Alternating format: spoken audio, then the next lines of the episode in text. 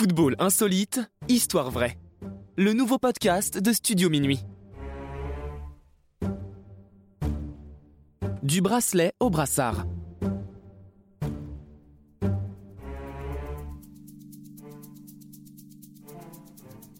Actuel capitaine emblématique de Leicester et international anglais, Jamie Vardy a un parcours tout à fait atypique dans le football professionnel. Après un début de carrière fantastique dans les divisions inférieures du championnat anglais, il signe à Leicester en 2012, en seconde division.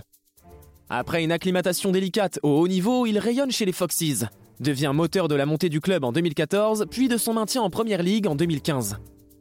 Enfin, en 2016, il est l'artisan majeur de l'une des plus incroyables performances du football anglais, avec le titre de Leicester face au cadre du championnat.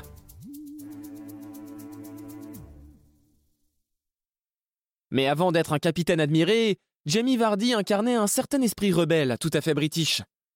Ce n'est pas le premier à connaître quelques écarts extrasportifs, notamment incluant des bagarres dans des pubs. Mais cela aurait pu mettre fin à sa carrière avant qu'elle ne commence réellement. En 2003, à 16 ans, il évolue dans l'équipe de jeunes d'un modeste club de 8 division. Et déjà, il se démarque par son fort caractère sur et hors du terrain. Cette année-là, il est impliqué dans une rixe, ayant pris la défense d'un ami sourd pris à partie par des clients d'un bar.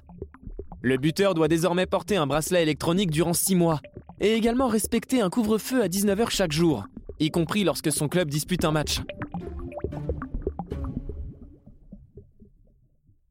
Ainsi, l'attaquant anglais termine sa saison en ne terminant pas les matchs s'ils sont programmés en fin de journée, devant vite quitter le stade et rejoindre son domicile. Lorsque son équipe joue à l'extérieur, il lui arrive même de sortir à la mi-temps pour avoir le temps de rentrer chez lui à temps. Finalement, cet épisode insolite n'a pas empêché Jamie Vardy de connaître l'une des plus belles et originales histoires du football.